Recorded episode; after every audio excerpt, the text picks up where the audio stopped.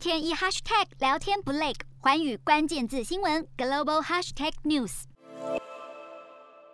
我们要聚焦在素食业者。那么现在新冠疫情是持续的延烧，其实不只是冲击到了各国的民生经济，就连这些素食业者也是难逃受到了影响，相继宣布因为原料供应短缺，所以被迫要暂时停止贩售一些特定的商品。我们来看到，这是澳洲的肯德基，现在就面临了相同的问题。但是这一次凶手并不是航运的关系，而是因为 Omicron 变种病毒肆虐，结果造成的当地的畜牧业的员工，他们有的。人是染疫啊，或者是被隔离，所以生产线是面临了人力短缺的问题。那么人力短缺就会影响到鸡肉的供应链是没有办法正常供货的，因此就必须要暂时停卖，像是炸鸡呀、或是烤鸡等等热门的产品，所以他们都从菜单上面消失了，要等到供应。供货稳定为止。那么，尤其在澳洲，我们可以看到鸡肉的售价是远远低于牛肉、猪肉还有羊肉，所以其实鸡肉是澳洲最受欢迎的肉品之一。那么，官方统计数据就指出了，其实平均每位澳洲人他们一年就要吃掉四十七公斤的鸡肉。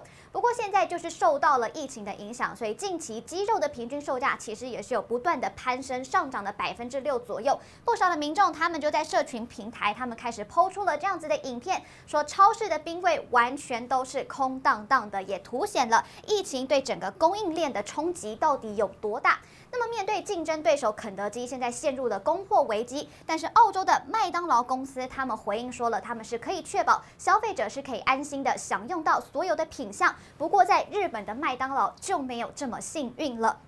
我们来看到呢，日本的麦当劳公司他们宣布了，由于供货不足的关系，所以部分的门市将会暂时停售薯饼。那么，由于麦当劳的马铃薯原料其实大多都是从北美进口的，不过货船会经过的就是加拿大温哥华港。之前呢，就是遭到了大规模的水灾，再加上疫情的夹击，结果就导致他们的原料进口延迟，所以是供货不足的一个状况。虽然预定抵达的货船已经陆续到达了，但是这个数量仍然是不足以完全供应给全日本大概两间两千九百间门市的需求。因此，日本的麦当劳他们现在就宣布了，由于部分部门的这个薯饼库存是不足的，因此呢，从十一号开始，他们的薯饼就是要停售了。预计会等到十三或是十四号的时候，才能够缓解这样的状况，重新的恢复贩售。但是事实上，薯饼不是唯一一个受到影响的品项哦。其实日本麦当劳在去年十二月的时候，他们就已经宣宣布过了，由于薯条的原料不足，